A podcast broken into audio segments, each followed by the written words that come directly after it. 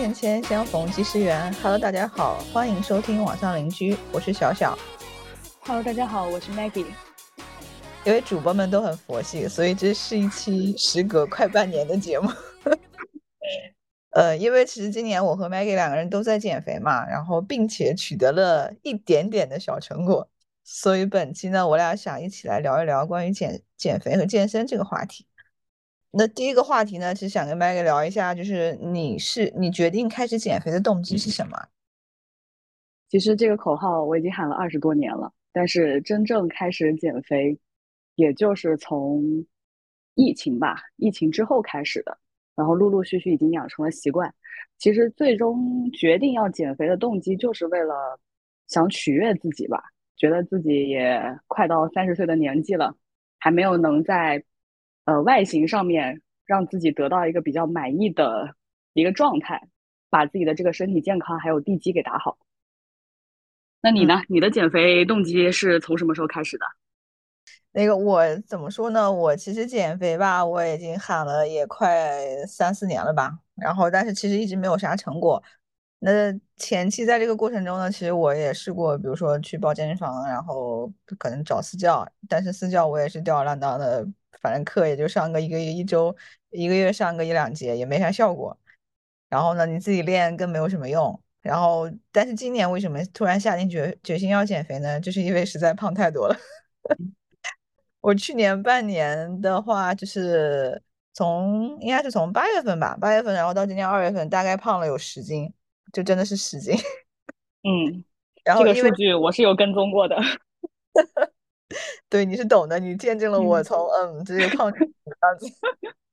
然后就是因为其实那半年我没有称体重嘛，我的体重秤坏了，然后我就也没有称体重，然后。同事嘛，然后又隔三差五叫我去什么下馆子呀，然后每周喝奶茶呀这种，嗯嗯，然后在今年二月份，我把我的秤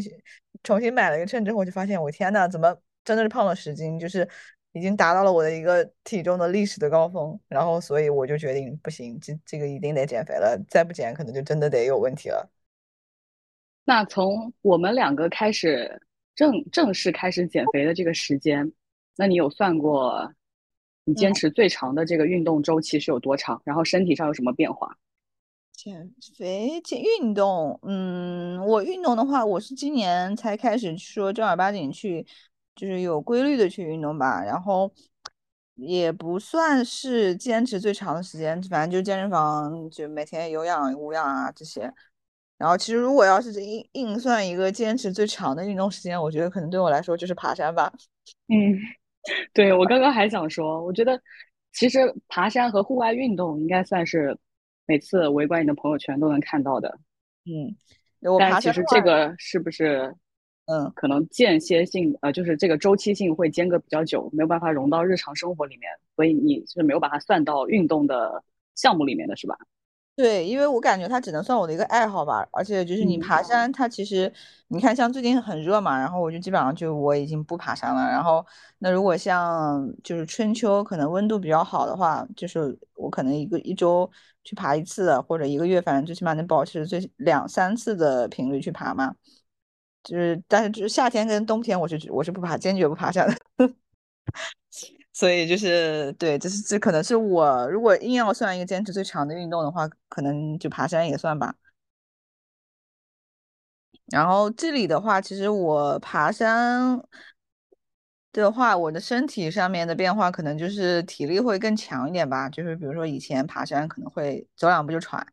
现在可能爬就因为爬的比较多嘛，然后就爬山也不喘了，然后就是爬完腿也不疼了。之前比如说像我第一次。我记得是爬黄山还是爬什么山的时候，就是那下来腿疼了，真真的好几天。对，然后这个我也深有体会。拉你去爬山是吧？对你跟你跟你的那个朋友，你们俩在前面聊的可嗨了，然后问我为什么不说话，我说我的体力只能支撑我爬到山顶。是的，所以就是长期的去坚持有平，就是有一定规律性的去爬山的话，其实体力。还是在不知不觉中会有一点增长的，然后这种的就是平时的积累的话，就是到对我来讲最大的改变，可能就是我可能有一定的体力去看更多的风景，比如说我可以去爬雪山，然后可以去沙漠徒步，然后或者去去看一些更多的可能之前体力不允许的一些风景吧。那你这边呢？你坚持最长的运动是什么啊？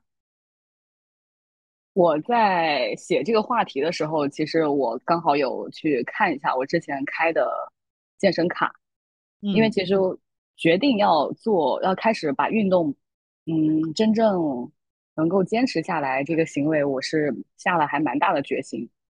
因为首先是有一有一个有一个时期给自己疯狂的洗脑，就是我一定要减肥，但是我不能间歇性的减肥，因为之前这个口号喊了很久，然后也嗯开始了。就属于差生文具多，可能买了跳绳啊，买买了呃瑜伽垫呀、都没有怎么嗯用过。所以嗯我目前为止坚持最长的一个运动应该是跳舞。嗯，对，嗯，我已经感受到你对跳舞的热爱了，就是每我天我上次还拉过你去。啊，对，拉过我去一次，主要离得太远了，但是我嗯，能真的感受到你的热爱，你知道吗？就每次约你啊，我要去跳舞，嗯，吃饭呢，晚上要约了约了舞蹈课，我说好吧，好吧，随你吧。对，因为我当时就是刚好拉你去一起去跳舞的时候，是属于我最疯狂的时候。就我嗯一天可能最多可以上三节课，嗯然嗯后三节连着上，连着上，估计整个呃消耗的卡路里算下来的话，能达到一千以上吧，就按我目前的这个身体状态。所嗯以我自己是呃怎么找到这个这项运动呢？其实就是嗯，一个是我做了很多尝试，首先我可能试过了私教，然后办健身卡，然后也嗯试过了自己早上起来去小区里面跳绳，然后呃快走，然后因为我们小区是有健身房的，也有一些健身器材，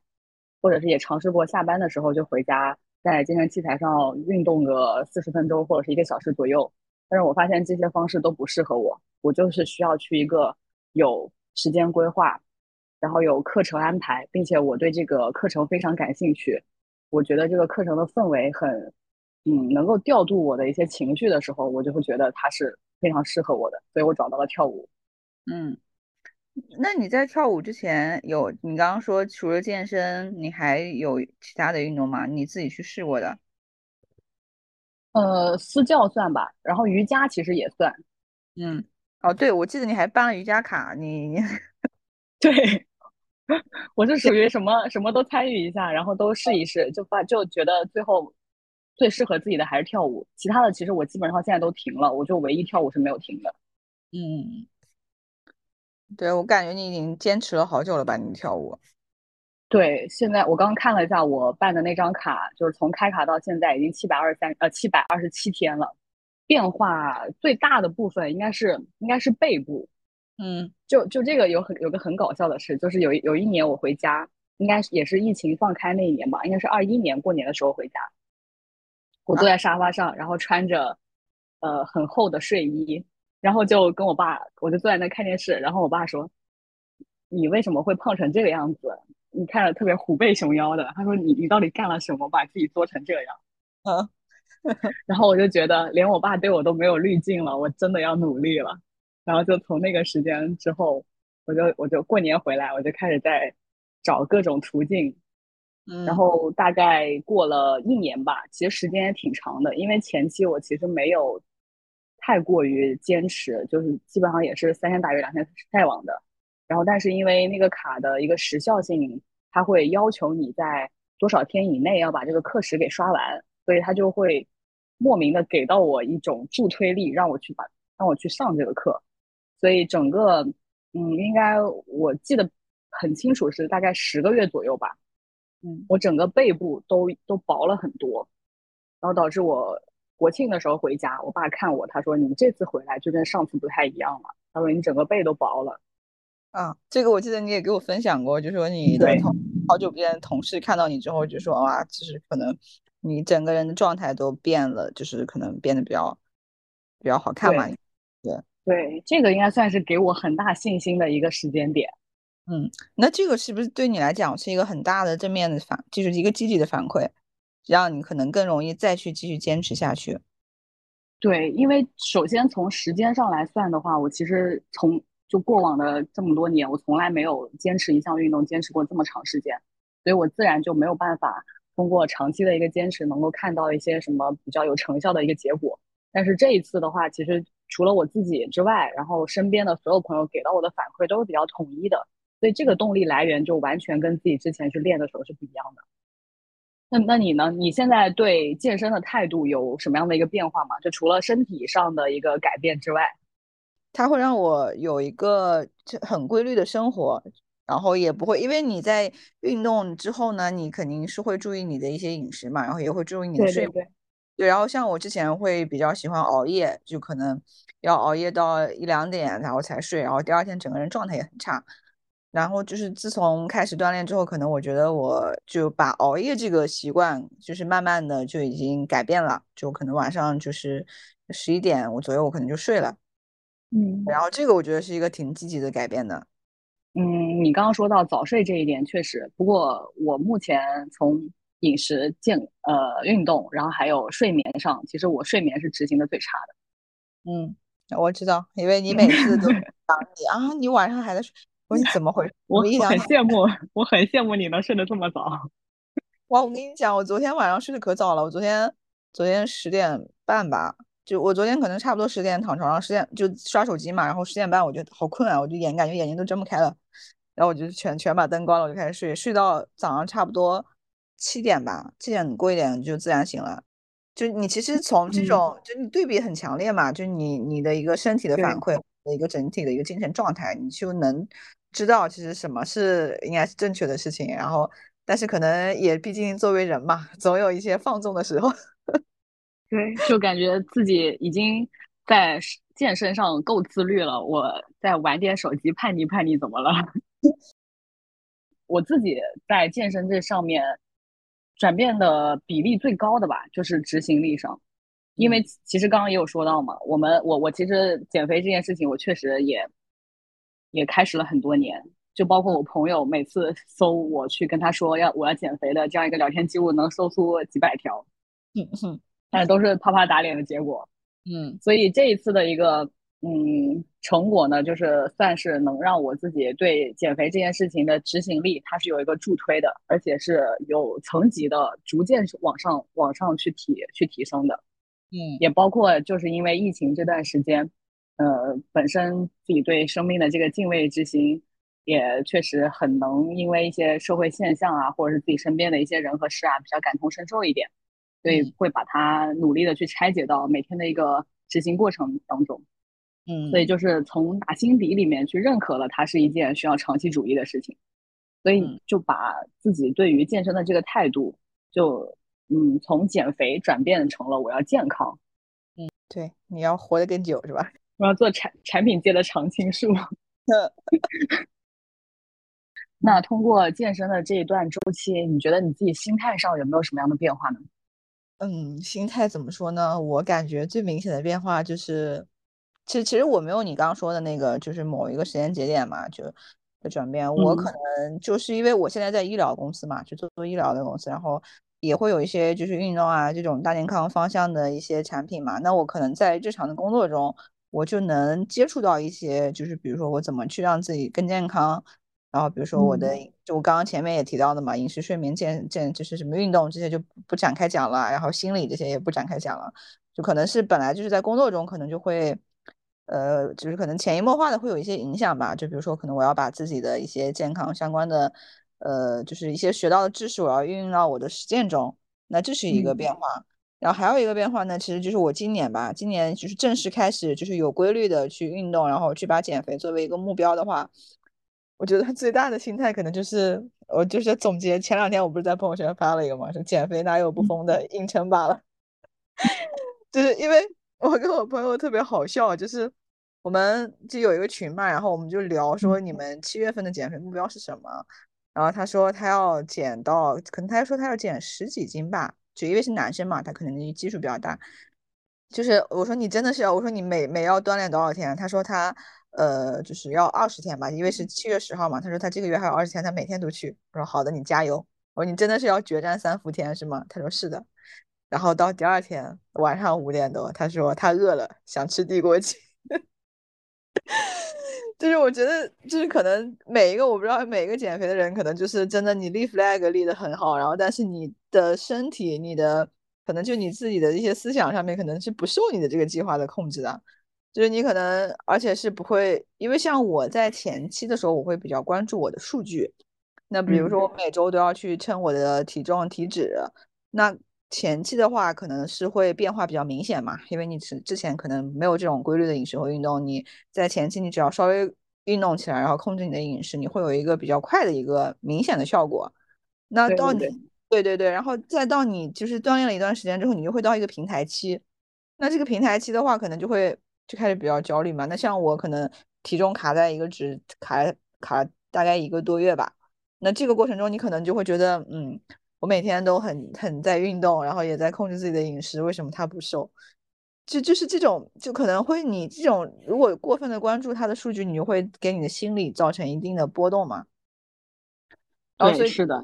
对。然后这种就是因为我可能我我俩可能平时聊的比较多嘛，就是分享自己心态上的变化。那比如像你说，你三月份的时候是要去看你的老林，对吧？所以你是会很对很坚定的，就是你一个月控制下来，然后那后面你这个目标没有了，然后就可能会稍微的比较佛系嘛，就是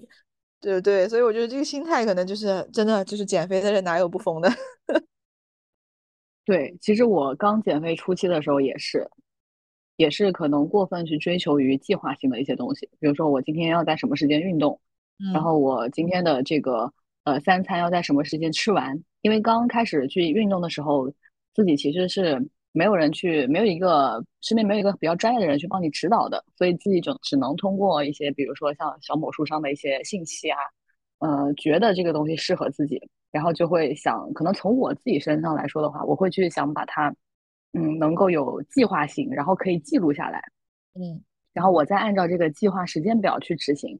就反而会给自己一些就是心理上的压力，然后导致我有的时候其实我明明没有吃饱，或者说我其实在饮食上控制，我需要有一个呃下降的一个阶段，而不是从一下一下从可能从三级降到一级这样的一个跳脱式的，就一下让我自己可能在呃适应环境或者是适应这个当前的一个嗯状态下面，我没有办法能让自己完全的。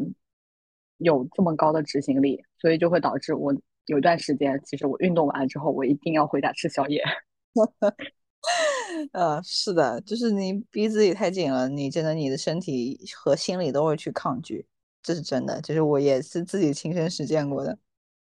对，而且反而还会说，我今天嗯消耗了多少卡路里，那我多吃点。呃，这些食物怎么了？我再从那个薄荷健康里面去搜一下这些食物大概的，呃，这个热量是多少，对比一下，好对冲了，然后自己心里又没有任何压力了。你说到这个，我想起我周二的时候去跟同事下馆子，然后我吃红烧肉吃了三块还是几块来着？然后我在那个薄荷健康上查了一下，然后他说五百多卡，我整个人都崩溃了。所以就是我们总有方法能让自己心安理得。对，是的，但是我觉得这种心态其实是挺好的。就这样子的话，你就是你你是会摆烂，但是你也会重新把它去捡起来，而且会有相应的一点点效果。那就是其实我前段时间就我应该给你讲了，就是比较搞笑的一件事情，就是我不是六月份出去玩了一段时间嘛，然后回来之后就很累嘛，然后就没有去运动，然后大概差不多半个月的时间吧。然后也是放开了，就是胡吃海喝，就是让在在我半个月之后恢复了运动，然后我上秤称完，发现我瘦了，反而还轻了，我的体脂降了，然后我的肌肉也增加了，然后我整个人都很崩溃。然后说我胡吃海喝半个月，就是完全没有控制饮食，也没有控制运动，居然他居然降。之期。对，然后其实我刚刚说我不是在之前平台期卡了很久嘛，那其实在这个过程中，可能也是一个让身体休息的过程。并且就是反正是突突破了那个平台期嘛，然后最近这半个月其实也是体重在稳定的去下降，然后体脂也是会有一定的变化的。这这只能算，这我说可能算一个意外之喜吧。对对对，其实刚刚我们有说到，就是我们去做呃，我们去健身，我们去做减肥这件事的时候，其实我们最终的目的是为了让自己身体更健更健康，就是这个这个观念，其实我们是转变过来了。以前我们都高喊减肥的口号，但是其实大家就是该吃吃，该喝喝，该晚睡，该熬夜，一样一样都不会落。但嗯是真的就是在可能在这三年的时间里面，大家对于减肥和健康这件事情，它是有一个观念上的转变的。我们过去是追求减肥瘦，那就嗯是体型上的一些变化。那现在可能我们会回归自己更底层的一些这个支撑基础，会把它融入到生活上，我们需要去坚持减肥这件事上。那也有可能就是我们身边大家的年纪可能都到了一定的、一定的这个阶段，就他？对于这个，所以大家对于这件事的一个观念就完全不一样了。我们已经上升到需要去对自己身体更加关注的这样一个年这嗯样一个年纪了。嗯所以我们现在都是在做把呃健健身这件事情融入到自己日常的生活生活当中。那嗯。那你是怎么去把现在的一个这个健身归到自己每天的一个日常里的呢？呃，怎么说呢？我我可能就是经历了这半年多吧，就差不多可能减了七斤，最近的最新的数据应该七七七七八斤左右吧。我觉得这个过程中其实有几个点是比较就重要的啊。第一个，首先第一个一定是要了解自己，你了解你自己是什么一个状态，然后而且是还有一个就是你自己的一个体力，就是你自己适合的运动，就是你刚刚也分享了你自己去选适合到自己的运动嘛，然嗯后。对，然后还有一个就是摆正自己的心态，就是一定要，因为我有一段时间我在小红书上刷那种就减大家减肥的一个呃一个一个就经验嘛，然后好多就说什么一个月减肥什么十几斤就这种，我说凭什么？我说凭什么人家减肥一个月十十来斤？就除了那种基数大的啊，就是基数大可能本来就会嗯比较快，然后就是那种可能本来跟我基础体重差不多，然后为什么人家就能减那么快？啊，当然可能也也不排除他们就是夸张的手法啊。但就是你嗯在看的时候，你会比较焦虑。那我觉得就是在这个过程中，你一定要摆正自己的心态，就是你不要说你就是，其实我觉得有一句话可能说比较，你不要去和自己，你不要去和别人比嘛，你就和自己比。对对对，我看到我，反正这个月比上个月瘦了，我就可能我肚子小了一点，然后我的可能整个身体的体型会变好一点。那这种其实我觉得是就是一个很正向的反馈嘛。嗯对，对，然后就是还有一个，我觉得就是比较重要的，就是你的及时满足，呃，就是你想吃什么东西，你一定赶赶紧去吃，你不要就是说我不吃，我忍不住，然后，嗯，但是你这样你还会一直在想，然后也会给你自己一个抵抗嘛。然后那天我不是跟你说，我称完之后，我这这一周的变化还挺明显的嘛。然后我出嗯，了健健身房，我立马去买了一个肉夹馍。呃，奖。励自己，对，奖励自己，然后这样我也很开心，然后我也第二天我还是正常的，就是给自己加了一些运动量嘛。那是这样，就是嗯你建立了自己的目标，然后你并且有一个正向的反馈，而且你也可以及时的奖赏自己，那这样就是一个很正向的一个循环嘛。那我可以坚持下去，那不至于说我哎，我每天都苦哈哈的，就是我要控制管住嘴，迈开腿，嗯哦，对，这样子就是嗯就可以，但是没必要啊。当然，可能有些人意志比较坚定，就比较信念感比较强的人，我觉得是可以的，就是很牛。像我们，我教练跟我分享，他说他有一个学员，就是真的就对自己很严格，就是饮食有控制特别干净。那我说我我没必要，就稳稳的就可以了，我觉得。对，就反正我们知道我们会长期的去坚持这件事情，总有一天会看到变化的。对，是的。然后最后一个的话，其实我觉得就是一个心理暗示吧。我现在可能隔一段时间，我就会去刷一刷那种就健身就身材很好的那种小姐姐，然后我就看看她们的效果，比如说啊，她们的那个什么肌肉就是很有线条感嘛，就会很好嗯，看啊，她们的腰好细啊，她们的马甲线好好看。然后我说我一定也可以。对，这一点我也是，因为经常去跳舞的时候，很多我们的那个舞蹈老师身材特别好，然后嗯加上他教的舞又是一些就是韩团的，那女嗯团的那些小姐姐们身材都贼好，所以每天就是在被各种嗯你自己向往的那种身材视觉上的冲击，就会觉得嗯，他确实以他的这个身形跳起来，这个动作会更好看，那就可以转变成自己继续去减肥的动力。对，是的，就是我觉得这四点就是很重要，一个就是了解自己，啊，摆正心态，及时满足，还有心理暗示，就一定嗯。觉得是这这几点比较重要。那你是怎么样去，呃，就是把它这个作为一个很生活化的一个行为呢？嗯，我其实，在前期刚开始决心要减肥的时候，我其实是有思考过我自己是什么类型的，就因为我一开始也是尝试了很多种运动嘛，然后找准了一个自己能够坚持的一个运动的方式。那呃，其次呢，其实就是判断自己属于什么类型。嗯，那有一些人他其实是很自律的，就他可以，比如说在早上五六点钟就起床去公园里面跑步，去跳绳，或者说去爬楼梯，啊，他可以不受环境、不受天气、不受自己的呃就精神状态上的一些影响。呃，这种人就是属于非常自律、自律的类型的。嗯，那还有一种就是属于显眼包型的，那他就是属于那有些人可能就是属于那种在健身房，我们经常看到有些人在健身房里面，他可能练了没几分钟，然后就开始站在镜子面前开始自拍。嗯，对，那些有些人他可能就是希望自己能够受到关注，他需要在一个比较开放的环境里面，然后让大家都融入这个环境，然后或许可以通过自己在。这个场所里的一些这个活动能被其他人注意到，这个可能是对于他们来讲比较有嗯助力的一个方式。嗯，那还有一种就是搭子型的，就现在我们经常都会说我要找个饭搭子，然后旅游搭子、徒步搭子。那其实嗯，一开始我来找你陪我跳舞，我也是想找个舞搭子，就因为那个时候我就是在建立自己，嗯呃，去坚持运动的这个过程当中嘛，所以我那个时候就很希望有人来，有人能陪我。所以我 各种拉我的朋友，那里真的太远了，我要跟你去陪你跳舞，我要打车半个小时，二十分钟半个小时过来。我就 就是没有放弃任何一个机会。可以，但是没必要。所以我所以我那个时候真的拉着很多人，我天天都我说你们去上个体验课，陪我去上个体验课，你先试试适不适合。因为我那个时候觉得我我确定了，我就我就要通过舞蹈来减肥。嗯，那你为什么在你的舞蹈，就是你在你的舞蹈室里面去找人跟你一起练呢？你为什么要就是拉这么远的人呢？也有啊，但是嗯，可能还是想从自己身边比较熟悉的人开始吧。嗯，因为我其实刚开始去的时候，我是有点社恐的。哦，你还社恐？你刚开始说你是 I 人是吧？你 我的我的我的底层是个 I 人。拉倒吧，你个 I 人。所以，而且，而且，而且，那个时候就是你会发现，你开始健身之后，你对自己的身体的关注度会不一样。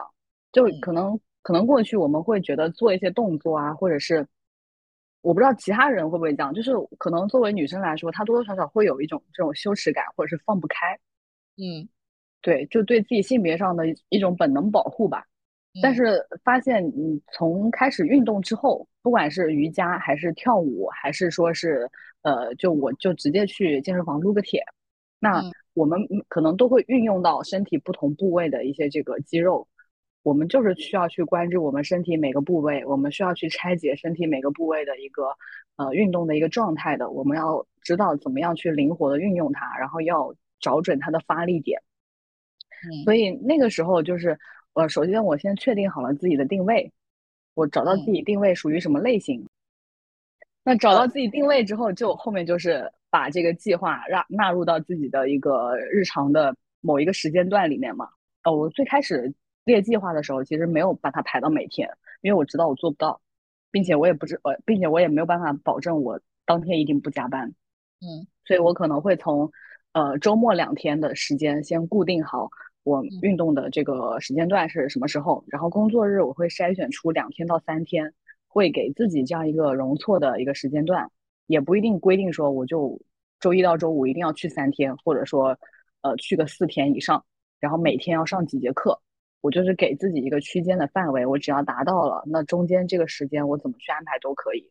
嗯，对，是的，就是不要把自己定得很死嘛，就比如说之前说。要跑五公里，那没必要啊！你你万一今天没达成，那明天放弃很容易的呀。对，放弃太容易了，所以就给自己一个容错的一个机制。那建立好了之后，再慢慢去执行它。然后加上本身我当时办的那张舞蹈卡，它是有时间限制的。其实我本身当时就是有点用不完这个时间的，也是在适应的过程中，那就会让自己养成这个频率。那我基本上可能运动个呃三到五个月左右，我就可以摸清楚自己一个月能够上的课时是多少了，然后对时间上的把控也比较清晰了。那我就后后面我其实要做的就去坚持就可以了。嗯，对，是的。然后还有一个我觉得比较重要的一点就是，你看你是要自己练还是呃就是去健身房嘛？就比如说我自己练的话，我之前其实在家练过一段时间，但是我就会发现，可能你自己练的时候，你有些动作啊，可能什么的都不标准，然后其实没有什么效果。然后对对对，这个确实。对，然后还有一个就是你选健身房的话，我觉得一定是要离自己够近，就是你的交通成本，你的那种是一定要降到最低，因为这个其实也会给你造成一定的影响。那比如说，可能我今天下雨了，哎呀不想去了。那今天现在下杭州又这么热，然后啊算了也不想去了，就这样就很容易放弃。那像我现在的话，就是可能这里比较好的一点就是我家我的小区门口就有一个健身房，然后我的公司楼下也有一家，就很近很近。所以这样子我就没有理由、没有借口去放弃，就是说我不找借口不去了呀。就我觉得这种对，可能一定要对自己的这种门槛，就是要可能设的比较低吧，就是好达到一点，这样你自己才会容易比较坚持。当然我也很确实。啊，你好，我记得你那个跳舞的地方应该离你住的地方不近吧？嗯，不近。嗯，但是只能说我确实对这个事情确实是非常有兴趣，就兴趣大于了这个距离。就你的你的热爱，就是帮你帮你克服的这些困难。对，真的是，就有的时候会觉得你要一定要把这个时间花的值，因为你在路上花费了这个时间。那这个时间其实其实公司边上也是有健身房的嘛，就很近，可能五也是五分钟左右就到了。但是我宁愿求远舍近。嗯，那其实目的就是为了。我希望把自己这个时间段能够聚焦起来，我可以很专心的投入到我自己喜欢的这项运动当中。那其实这个效率比我可能强迫自己就为了距离这个，我就直接去公司边上的那个健身房去健身，可能效果上会来的更大一点。嗯，是的。那其实我们如果说要对自己身体的这个数据去更关注之外的话，那我们其实还是可以去呃找一些。构建自己数据体系的一些工具来辅助我们去更精细化的来管理这件事。那其实我们前段时间也是，呃，运用了 GPT 给自己列了一些相关的一个健身的计划。其实当时我是看你发了那个图给我之后，我就瞬间开始感兴趣了，然后我就按照我自己的一些数据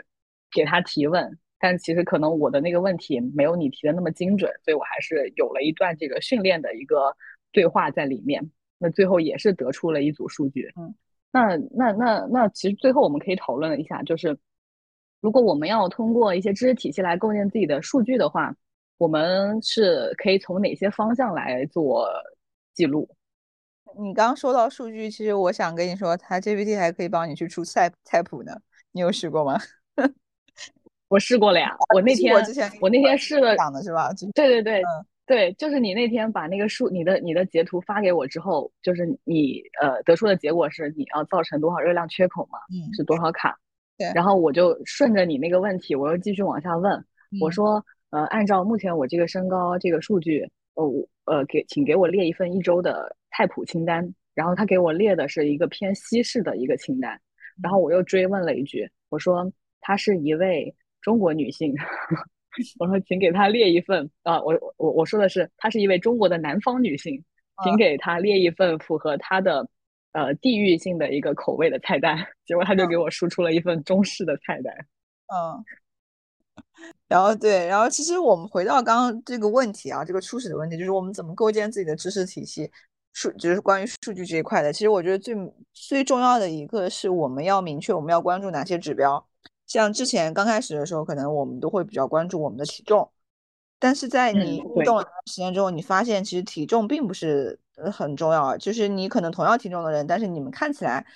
就是你的整体的状态就是不一样的。那么其实还有另外的一个指标，就是我们的体脂，然后还有一个呢的的话呢，就是我们的就刚刚其实提提到的饮食嘛，饮食就是我们怎么去打造自己的热量缺口。就是一定要建立一个比较正确的认知，并不是说你吃的少你就是会瘦，然后或者是你不吃少吃一顿就会瘦，是你要有一个科学的，就是根据你自身的一个基础的情况，然后还有你的饮食习惯去就是整体调整自己的一个摄入，然后还有你的运动量，这样才会有一个比较正就是健康而且比较持久的一个方式吧，我觉得。最后还有一点就是，我们刚刚说到，我们通过数据建立自己的一个减肥的一个知识库。那其实能够把自己的一个数据规整到一个比较统一的入口，那再去做比对的时候，这个是比较方便的。嗯，其实我觉得健身对于我来说，就是能够有一个让我去释放自己负能量的一个出口。就一旦我呃，其实过去的时候，可能有一段时间，健身和这个每天的一些比较负面的一个情绪，它其实它两个是对冲的，嗯，对冲的这样一个状态。但是渐渐，我觉得长期开始健身之后，或者说我健身的一个频率和。呃，给自己带来的一个正反馈，嗯，呃，可以覆盖掉我每天可能小小的发生的一些不愉快的一些这个情绪之后，嗯，我就会发现它真的是能够给到我一个释放我负能量的一个唯一个出口，也是目前唯一的一个出口。嗯，我觉得最重要的就是他的一个对自己情绪嘛，情绪的一个变化，就不管是你瘦了。你的你的开你的很开心，或者是你可能整整个就是可能每天的运动啊，每天工作比较烦嘛，然后去晚上去下班去运动一下，然后去释放一下你负面的一些情绪，然后去，而且你健健身完之后，你会就是比较容易，我觉得会睡眠也会比较好。对，就是整个人的精神状态和呃，会让自己变得非比较阳光，也很积极。就很多很多时候反而会对自己的一些这个呃思考事情的一些思维也会做到转变。就以前可能会去考虑一件事最坏的一些情况，但是嗯，通过健身改变了自己心态之后，会发现你干你去做很多事情的时候，你首先态度是很正向的。嗯，那我们聊了这么多，那其实最终我们想要表达的就是科学的运动是会给我们很多正面的反馈的。嗯。呃，也希望大家能够通过运动，把自己的一个身心都带到一个积极并且正面的一个循环当中。然后，如果其实大家有什么就是在减肥中遇到什么问题啊，然后或者是有一些在整个过程中比较有趣的事情想和我们分享的，也可以在评论区去进行留言。对我们也可以做对方的减肥搭子。对，就是可能就是互联网版本，还可以在线求一个网上邻居，跟他做舞蹈搭子。哦，对你练了这么久，你什么时候能我能看到你完整的给我跳一跳一首啊？呃，年底吧，争取年底。你来，我现在还在，我现在还在疯狂的练基本功。又开始给我画饼了是吧？说好了今年的什么今今年的什么哎什么来着？什么年会还是什么来着？给我们内部年会给我们，然后又给我画饼。我争取明年了是吧？我争取今年年底，今年年底。好的，因为基本功真的太难了。好的，好的，那期待哦。这个可现在是有录音的哦。啊，行，留证了，留证了。好的，那我们今天的节目就到这里啦。然后感谢各位的收听，我们下期节目再见，拜拜，拜拜。